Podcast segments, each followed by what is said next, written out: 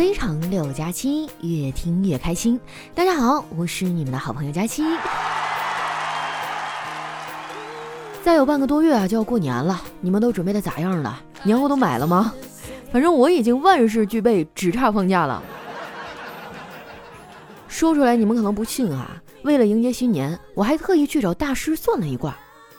大师给我看了看手相哈，又仔细端详我半天呢，然后说：“姑娘啊，再过几天你会走一次大运呐。”听到这儿哈，我一脸高兴地说：“真的吗？那是桃花运还是财运呢？”没想到啊，他淡淡的说：“都不是，是春运。”我无奈的说：“大师，我不关心春运，我就想知道我的桃花运到底啥时候来。”大师看了我一眼啊，然后漠然地说：“下一位。”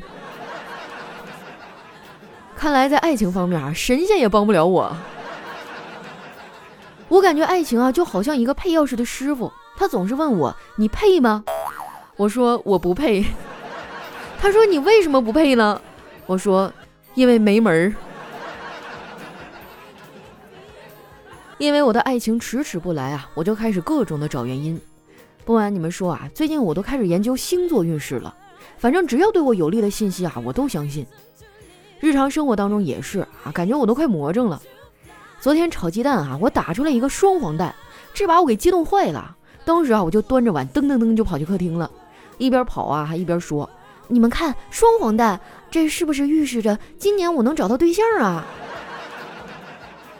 我爸说：“那可不一定，也有可能预示着今年你得黄俩。”果然是亲爹啊，就能精准的在我的伤口上撒盐。你说我爸这样也就算了，毕竟亲生的嘛，我拿他也没办法。但是你们就不应该这么做了，尤其是那些还在我节目下方留言秀恩爱的，是不是有点过分？没事表什么白呀，就搞得我一个娱乐节目像个情感频道一样。前些日子啊，直播连麦，对方呢是个小姑娘，上来就问了我一个情感问题。他当时吧有点情绪化啊，我就一直安慰他，跟他说了半天啊，才算是情绪稍微平稳了一点。最后呢，我就无奈的说：“姑娘啊，今年你也二十六七了吧，别太幼稚了，好好赚钱，别一天天光想着谈恋爱，想着去哪玩。那你怎么不想想，你有车了吗？有房子了吗？”这小姑娘啊，吸了吸鼻子，声音有点颤抖的说：“我都有啊。”我说：“啊，打扰了。”那你慢慢谈恋爱吧。这姑娘也太气人了啊！一看就是老凡尔赛了。不过话说回来哈，我做节目这么长时间，自己没脱单，倒是凑成了很多对儿。还有人说哈，我是喜马拉雅的送子观音，听我节目就能怀孕。我以前可不是这样的。上学那会儿呢，我是出了名的爱情检验师，是不是真爱，我一出手就知道了。印象最深刻的一次啊，是有一个下雨天。我在图书馆呢，看到一个漂亮妹子把一把伞扔进了垃圾桶，然后一脸娇羞的啊走到我男神的面前说：“同学，我没带伞，你能送我一程吗？”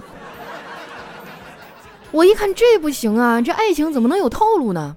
于是啊，我立马把那伞捡起来递还给了那个女孩。我说：“老妹儿啊，家里人赚钱也不容易，你说这好好的伞怎么能说扔就扔呢？”知道真相以后啊，这男神非常感激的冲我笑了笑，然后牵着那个妹子的手就走了。我觉得那个帅哥哈眼睛多少得有点问题，毕竟我也挺好看的呀。他凭啥选别人不选我呀？昨天吃完饭啊，全家坐在客厅看电视，我一时兴起啊就问了一句：“老爸，你觉得我长得好看吗？”老人家听到这句话呀，把眼睛从电视上移开，然后一脸严肃的看着我。叹了一口气，他说：“闺女啊，我觉得我这辈子最对不起你的就是这个事儿了。其实我爸更对不起我哥。按一般的审美来说呢，我比他还能好看一点儿。不过我哥还比我争气多了，工作好，家庭也幸福，老婆孩子热炕头不说，还儿女双全，基本上可以说是人生赢家了。不过人生赢家哈最近有点烦。”因为我们买不到回家的火车票，自驾回去呢又坐不了这么多人儿，烦恼了几天之后啊，我哥就做了一个大胆的决定，换一个七座的大 SUV。我知道他有这个想法之后啊，就跑过去劝他。我说：“哥啊，你至于吗？这一年到头也自驾不了几次，这么大空间，平时也用不上啊。”我哥笑了笑说：“那你一个单身狗，为什么还要买双人床啊？”我说：“咋的？我用另外一半床堆衣服不行啊？”我哥说：“对呀，那一个道理，我用空的座位拉白菜行不行？”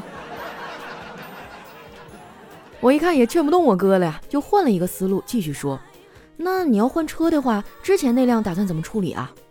我哥说：“那辆啊，这卖也卖不上啥价了。呃，你驾照也下来好几年了，要不你拿去练手吧？”我一听啊，立马就来精神了，开始按照我哥的想法去给他找合适的车型。最终呢，经过我们反复的比较，觉得上汽大众旗下的途昂七座大中型 SUV 最符合我们的要求。不仅空间大，性能还好，特别适合我们这种大家庭。车型定下来之后，那个周末呀，我哥就带着我去 4S 店看车了。为了方便啊，我们是打车去的。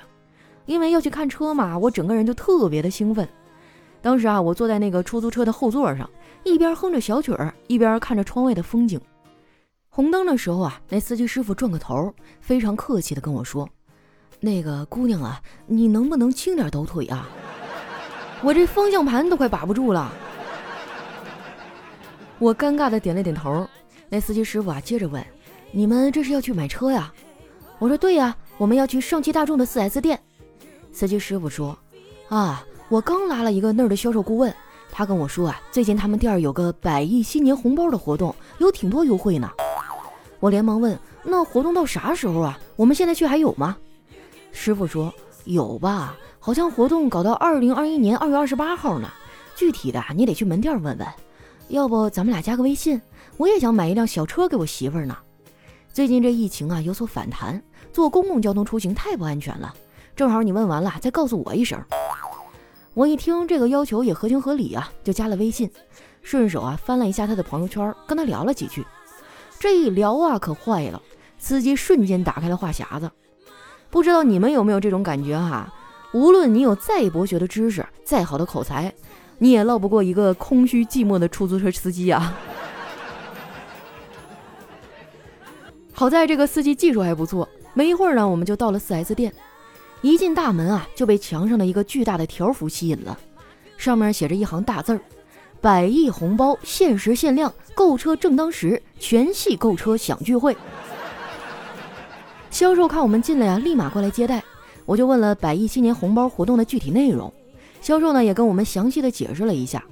他说这个活动的时间呢是二零二一年一月一日到二零二一年二月二十八号，而且啊全国适用。也就是说啊，在这个活动时间内，想要购车的朋友啊可以去全国的经销商门店扫描活动二维码领取红包。具体情况呢可以去当地的上汽大众经销商门店里询问就可以了。我们看了一下途昂这款车。不得不说呀，空间真大，开起来也稳当，特别适合一家子出行用。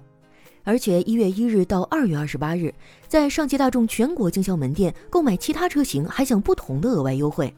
像途昂这款车呢，就可以享受最高一点二万元的置换补贴。我哥当时就决定啊，交首付买下来。结果付钱的时候才发现卡落在家里了。我哥还想试驾一下，就派我回去拿。我看在他是我亲哥的份上啊，只好出去拦了一辆车。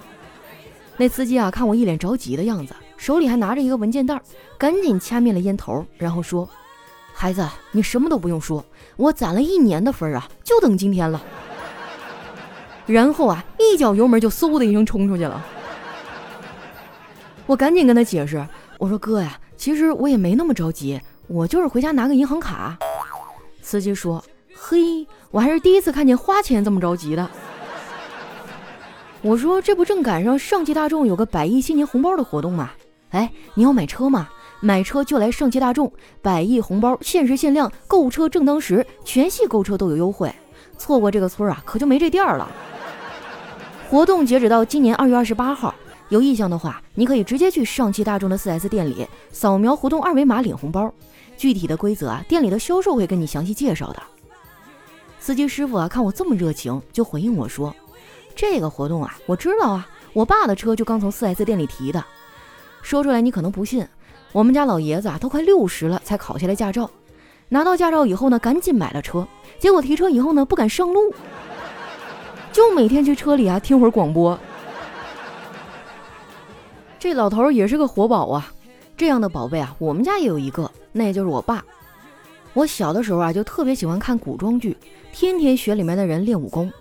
我爸看着了，就跟我说他也会武功，还说啊，因为我是他的亲生闺女，他才把自己的一身绝学传授给我。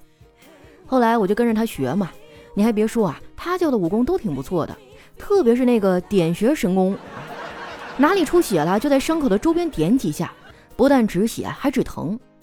有一次哈，我就看见邻居家的狗腿受伤了。我就跑过去啊，在他伤口的周边点了几下，嘿，还真灵哎！他不但站起来了，还追着我跑了两条街。付完钱啊，我们就把车开回家了。不得不说啊，上汽大众的这款途昂太牛了，全景天窗，视野真好，那小风吹的啊，就跟敞篷跑车的感觉也差不多了。后来我干脆就站了起来，然后学着电视里啊那个样子，双手高举起来，唱着歌。不得不说啊，那感觉太嗨了。只不过我刚嗨没一会儿，就被我哥一嗓子给吼坐下了。他说：“丫头，别嘚瑟了，赶紧坐下，你这腋毛都让你吹成中分了。”就这样，我们家有了第一辆能坐下全家的大型 SUV 途昂，以后再也不用发愁啊，全家一起出门谁去打车了。如果你最近啊也有买车的想法，一定要去上汽大众的经销商门店看一看。百亿新年红包的活动优惠力度很大，而且全系车型都适用。想去的抓紧时间去看啊！下个月二十八号活动就截止了。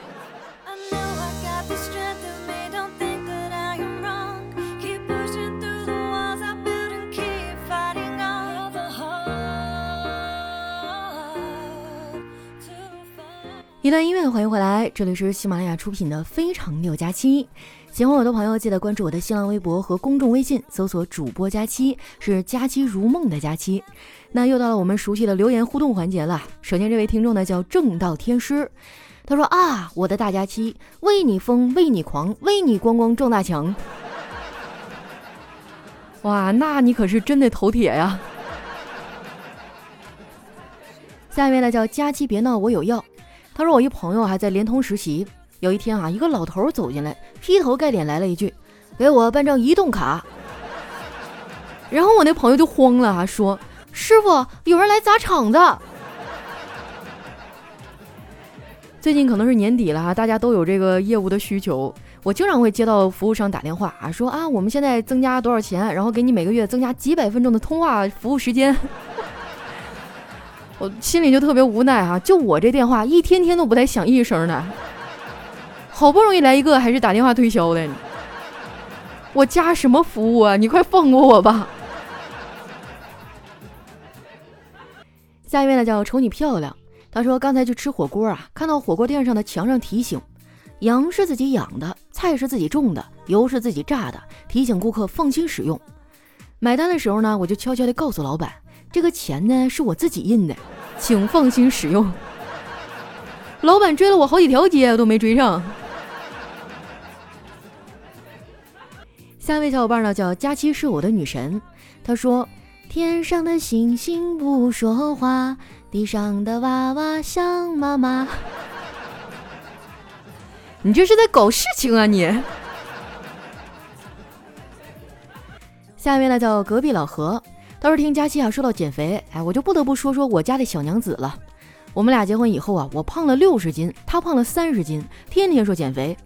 有一次哈，晚上大吃一顿以后，他突然说啊，不行了，我得减肥，拿出来一大堆健身器材摆成一排，然后静静地躺在沙发上刷朋友圈。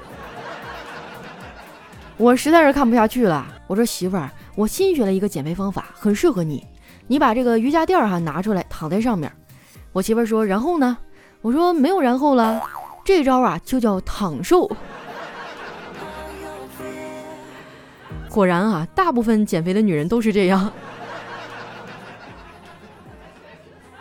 下一位呢叫榆木子熙，他说：“佳期啊，一段总是在争吵不休的婚姻，应该怎么继续走下去呢？从结婚到现在，他有没有给他父母钱？给多少钱？我从来不过问，他也不说。然而昨天啊，他说你妈又不是没有儿子，凭什么我要养他？我自己的父母我都没有能力养。一句话瞬间让我感到心凉。谈恋爱的时候我就明确的说过，以后啊我是要养我妈的，她也同意了。可是刚结婚半年就说出这样的话，是不是在中国的婚姻就应该是这样的？我嫁给你了，我就不能养我的父母？我用我的钱养我的父母，告诉你是因为我把你当成家人，觉得你有权知道。可是你却觉得你没有义务，那我以后是不是也没有义务告诉你我给我妈多少钱？你也没有必要知道呢。如今我已经不知道这段婚姻我要如何的走下去了。哎呀，清官难断家务事啊！刚才我还问了一下丸子，我说这留言我应该怎么回呢？丸子年轻气盛啊，说赶紧离啊，不离留着过年啊。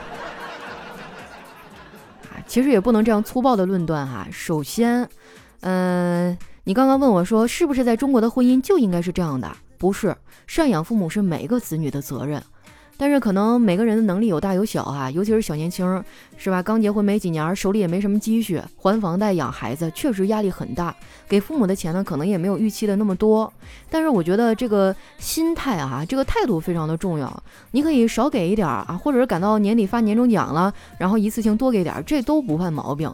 重要的是这个事儿，你们两个人得达成一致，商量着来。我觉得你老公的问题啊，就在于他出的一句话，他说：“你妈又不是没儿子，凭什么要我养他？”我觉得这就不仅仅是没钱的问题了，这是一个态度，甚至是价值观的问题。嗯，当然啊，咱们也不能一刀切。有一些子女呢，可能是因为原生家庭的环境确实不太好，成年以后就想着多补贴一点家里，但是一定要掌握好一个度，你不能影响到自己小家的正常运营。嗯，我也没结过婚，反正。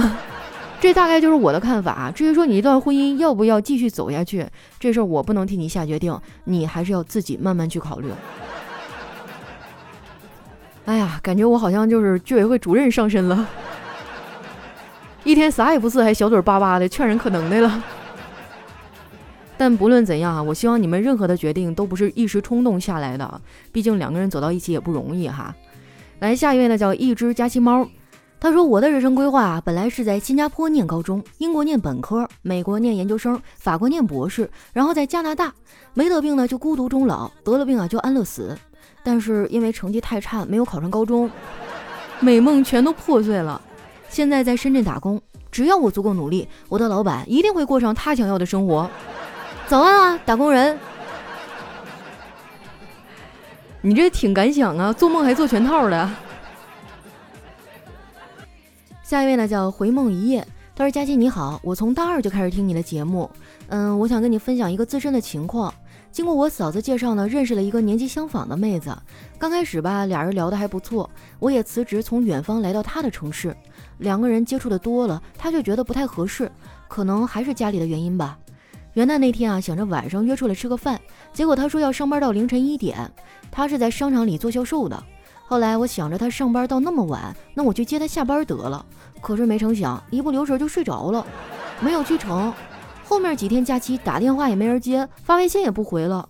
我就想问一下，我该如何挽回这段濒临破碎的恋情呢？哎呀，我捋一捋哈。首先，他没有搭理你，绝对不是因为你这一次没有去接他。就像你刚才所说的啊，可能经过他慎重的考虑，感觉你们俩人不太合适。嗯，如果说你真的想追究一个结果的话，那你也别在网上问了，你就直接挑选一个小礼物，然后去当面跟他好好的聊一聊，是吧？然后把这个结解开就完事儿了。但是你也不要抱什么太大的希望哈。从你的描述来看，呃，包括一个女生的直觉，我觉得她可能是真的不想跟你继续下去了。但是我觉得你也挺亏的啊！你说你辞了职去一个远方他的城市，然后最后这个情况谁也不愿意看到哈。呃，这又让我想起我以前在节目当中有说到过，说感情不是单方面的付出，两个人之间一定要维持一种平衡，不是说你付出的越多啊，对方就应该更爱你一点，而是彼此付出，相互扶持，才能走得更加长远。如果说有一个人对我超级无敌爆炸好，我觉得无以为报，然后嫁给了他，那我心里可能也会觉得我很抗拒这件事情。你要记住哈，感激不是爱，卑微不是爱。嗯，多余的话我就不讲了啊。编不下去了，希望你好运吧，希望能听到你的好消息哈。来看到我们的下一位叫冰雪，他说：“对不起，佳琪姐，我要离开了，离开这个让我伤心的地方。不用担心我，我会照顾好自己的。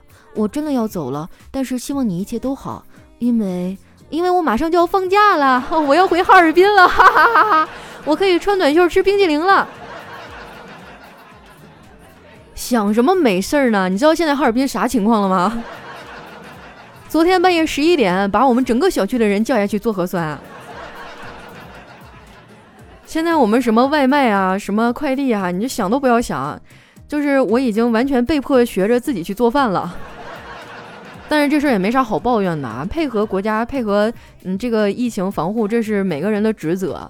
但是确实，嗯，你真的是想太多了。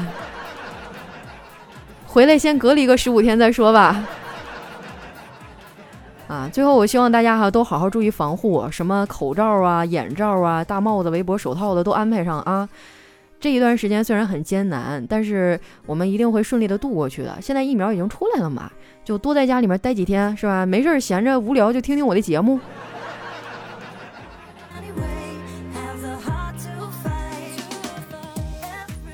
下一位呢叫小寻，他说去小卖店哈买了一瓶冰红茶，喝了几口呢，然后趁人不注意啊，就嘘嘘把它给装满了。回去找老板换哈，说变味儿了。这老板一尝哈，果然，然后就给我换了一瓶。直到出了营养快线啊，我这身体是一天不如一天了。首先这个行为节目里绝不提倡啊，太过分了，你当个笑话听听就算了。而且我感觉你好像在开车，但是我没有证据。下面呢叫佳期的陆墨，他说宁采臣说：“小倩，我这辈子只爱你一个，生生世世都不会改变，你信吗？”聂小倩啊点点头说：“信。”宁采臣喜不自胜啊，又问道：“我这辈子都不会对别的女子动心，你信不信？”聂小倩笑了笑说：“我信，当然信。”宁采臣高兴极了，心里嘀咕道：“哎呀妈！”这种话果然是拿来骗鬼的。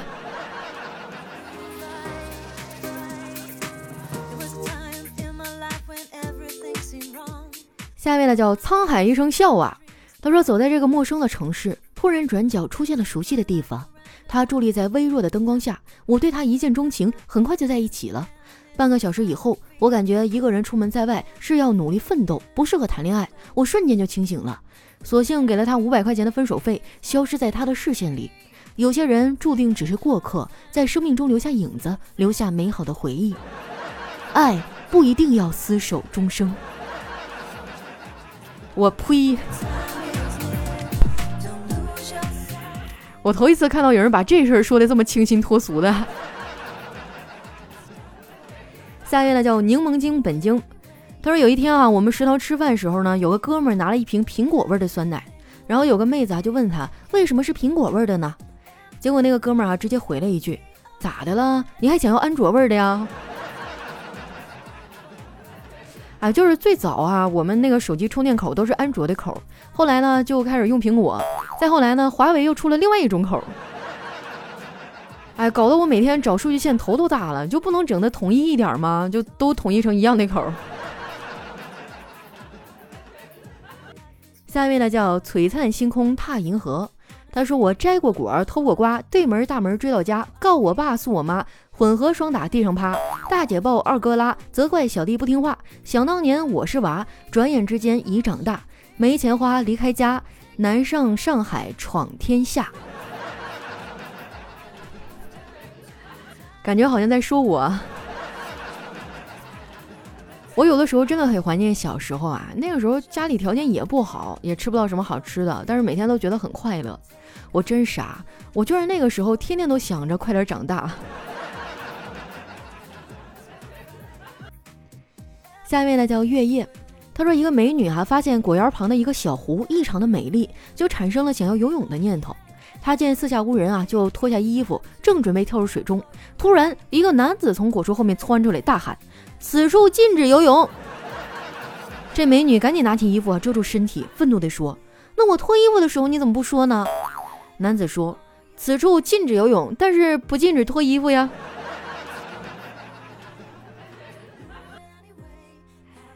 下一位呢叫申源，他说：“我把我的手机啊借给了同事，同事看到我这个解锁图案的背景照片啊，就说：居然把你的老婆照片作为背景，只要一用手机就能想起她，我真羡慕你俩的恩爱啊。”我连忙说：“这也是哪儿的话？我这样啊，只要一解锁这个图案，就像是在打我老婆的脸。我觉得这样最解气。” 哦，原来男人用老婆的照片还有这种用法。姑娘们回去好好检查一下啊，可能不是你们想象的那样。来看一下我们的最后一位啊，叫特爱佳期一三一四。他说吃完晚饭啊，我跟老婆说，媳妇儿公司有点事儿，我得去加个班。他说，哦，外面那么冷，我陪你去吧。老婆一边说啊，一边穿衣服。哎，说好夫妻之间的信任呢，我这想出去玩个牌，咋就这么难呢？还是他最了解你啊。好了，那今天留言就先分享到这儿。喜欢我的朋友呢，记得关注我的新浪微博和公众微信，搜索主播佳期。如果你最近啊也有买车的想法，一定要去上汽大众的经销商门店看一看。百亿新年红包的活动啊，优惠力度很大，而且呢全系车型都适用。想去的抓紧时间啊，时间截止到下个月的二十八号。那今天咱们的节目就先到这儿啦，我们下期再见。